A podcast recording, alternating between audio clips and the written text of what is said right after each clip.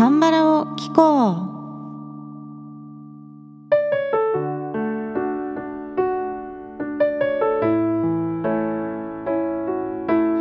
皆さんこんにちは。アニョンガセヨ風花です。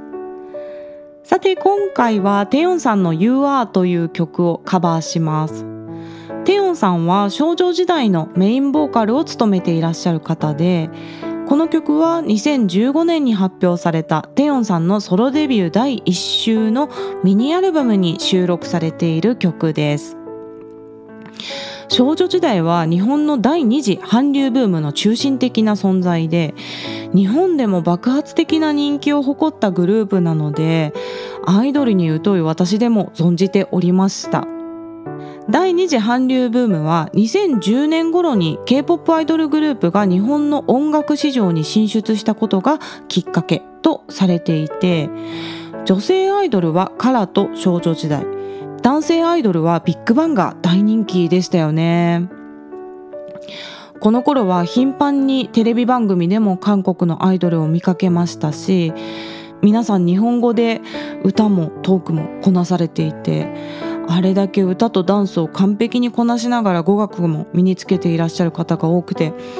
本当に勉強熱心で努力されていてすごいなと思っておりました。実はこの第二次韓流ブームの前後あたりがちょうど私が医師として働き始めた時期だったんですよね医師になって最初の2年間は初期研修といっていろいろな診療科をローテートして働きながら勉強する期間があるんですね私は内科志望だったんですが研修医の頃は勉強のために外科でも働かないといけなくてで外科の研修は毎日手術に入って上級医の先生の手術をお手伝いするんですけれどもこの初期研修の時の外科の先生に少女時代の大ファンの先生がいたんですよ。で毎回その先生の手術に入ると BGM が少女時代だったんですよね。で最長10時間ずっと少女時代を聴き続けたっていう手術もあってなので何曲か覚えています。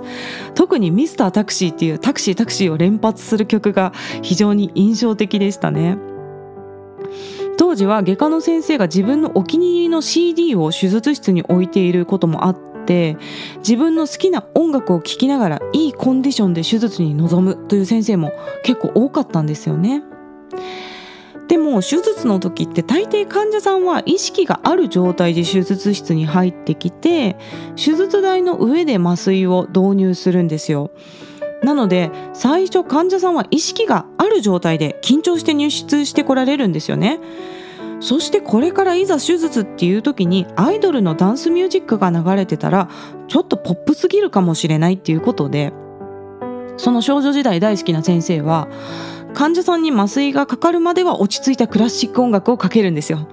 で患者さんが麻酔で眠ってさあこれから手術っていう時に音楽をね少女時代に変えるというふうにして患者さんに配慮されていましたね。そして少女時代は韓国でのデビューは2007年でデビュー当時から音楽チャートで1位を獲得し韓国のみならずタイやフィリピン中国でももう大人気だったそうなんです。その後日本デビューするんですけれども日本デビューは2010年で私は日本でデビューするまでは存じ上げなかったんですが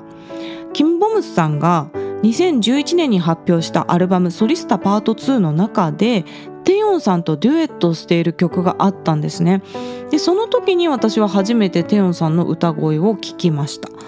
でも私はその時点ではテヨンさんが少女時代の方だっていうことはねよく分かってなかったんですよね。私がテヨンさんの歌唱力に注目するきっかけになったのが今日カバーする曲で2015年に発表された「You Are」という曲でした。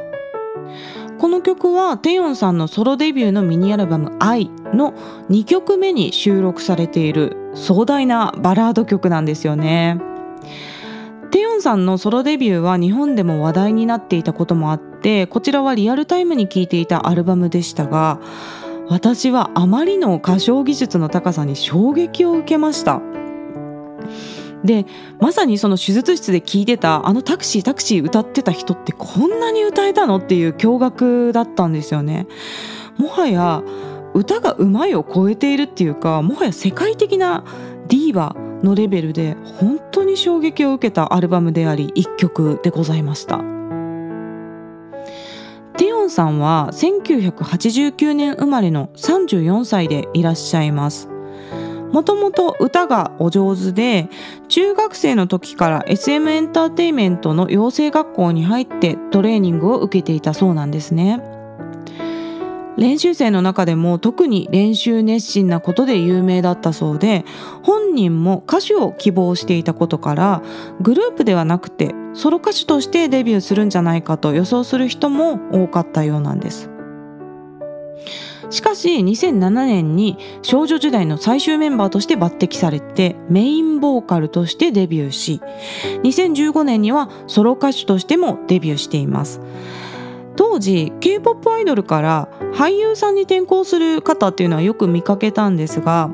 テヨンさんのようにグループでの大ヒットの後に本格的なソロ歌手としても実績を築けたっていう方は珍しくて歌手を目指す K-POP アイドルの一つのロールモデルとなっているようですね。テヨンさんの歌唱技術の特徴はまず歌えるジャンルの広さと音域の広さですね。ダンスが得意というか上手なこともあってやはりリズム感が卓越しているというところがありながら感情表現も非常に豊かです私が一番すごいと思うのは体格の割に低音域が安定していて響きのサイズもしっかり変える技術があるという点です。一般的には身長が高いほど声帯って長くなる傾向がありますし体格が大きいほど響きのサイズも大きくなる傾向があるんですよ。例えばマライア・キャリー先生ホイットニー・ヒューストン先生この方々は身長170センチを超えているんですね。でもともと持っている響きのサイズが大きい人が一時的に響きを絞って小さくするっていうのは比較的簡単にできるんですよ例えば A メロの部分は静かに口の範囲だけで響かせて歌ってサビから体全体を鳴らして大きな響きを作っていくといったようなこういうダイナミックな歌唱ができる人っていうのは体格も大きいっていう特徴があります。一方で体が小さい歌姫の方というとアリアナ・グランデさんが代表的なんですがこの方は154センチしかないんですね。でアリアナ・グランデさんも素晴らしい技術を持っている方なんですが体格が小さい分やはり響きが直線的っていうか横への広がりみたいなのは少ないんですよね。でこれは、まあ、どちらがいい悪いっていうことではなくて生まれ持った体格に基づく特徴なのでなかなか努力で変えるっていうことは難しいんですよ。でテヨンさんは身長が160センチと公表されていてで体格もねアイドルなんでもすごいスリムですよね。なので持って生まれた響きのサイズは決して大きくないはずなんですが非常に豊かな声量で体全体を鳴らして歌うっていうことができるのでダイナミックな歌唱ができるんですよね。でそのテヨンさんの歌唱技術の特徴を非常によく感じられる一曲が今日カバーする曲の「You Are」なんです。なんでぜひねテヨンさんの原曲の方も聴いてみてください。では続いて歌詞の内容紹介に入っていきますね。でこの曲の歌詞の内容は長い間孤独だった自分の心が愛する人との出会いで満たされていく様子が描かれていますまず A メロの部分ですね。オレットンがねマウメン。長い間私の心にはクルムカでビがネりょ。雲がいっぱいで雨が降り、タスハンヘッサルピッチュギル。暖かい日差しが照らすことを感情リバレッチョ。切実に願っていたという A メロから始まります。そして続いて B メロの歌詞に行きますね。クデンピッチャロン。あなたは光のように、ピゲンディッチャロン。雨上がりのように、ねマウメ、通るじょ、いろっけ。私の心に浮かんでくるよ。こうして。という B メロで、続いてサビの歌詞に行きます。cause you are ネゲネリンピックは私に降り注いだ光と You are 너무고운꿈과とても綺麗な夢と일곱빛으로온세상을7つの光で世界中をと아름답게물들여もっと美しく染める 언제나いつも Yeah you are という歌詞です。ところどころね、英語が混ざっているのでちょっとややこしかったかもしれません。では曲を聴いてみてください。テヨンさんの You Are という曲をカバーしました。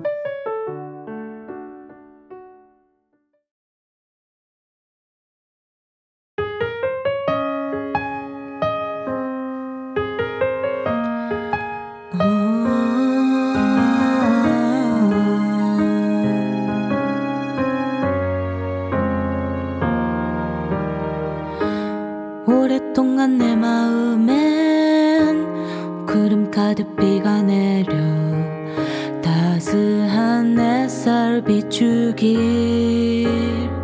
간절히 바랬죠. 어깨를 적신 빗방울로 돌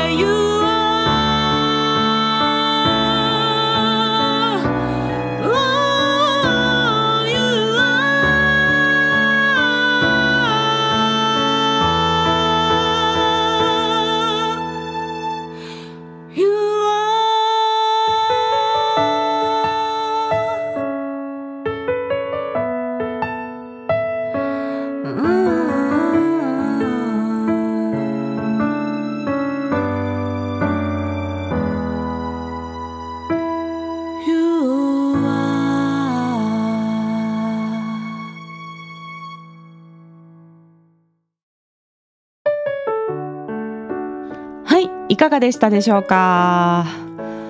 あの体力的にねとてもしんどい曲でございました。最後はもう息も絶え絶えといった感じで。こういう曲ってね何度も歌えないんですよね。まあこれはね単純に私の実力が足りないっていうのも一因なんですが体力も集中力もすごく使う曲なんで疲れちゃうんですよね。でレコーディングでテイクを重ねるごとにクオリティが下がってしまいます。で今回も韓国語の発音のミスがあるといけないので一応2回撮ったんですけれども採用したテイクはほとんどが1回目の歌唱でもうほぼ一発撮りの状態でした。カラオケ音源はピアノとバイオリンの音で作っていてキーはテヨンさんの原曲よりも半音下げています。カラオケのマイナス1キーの状態ですね。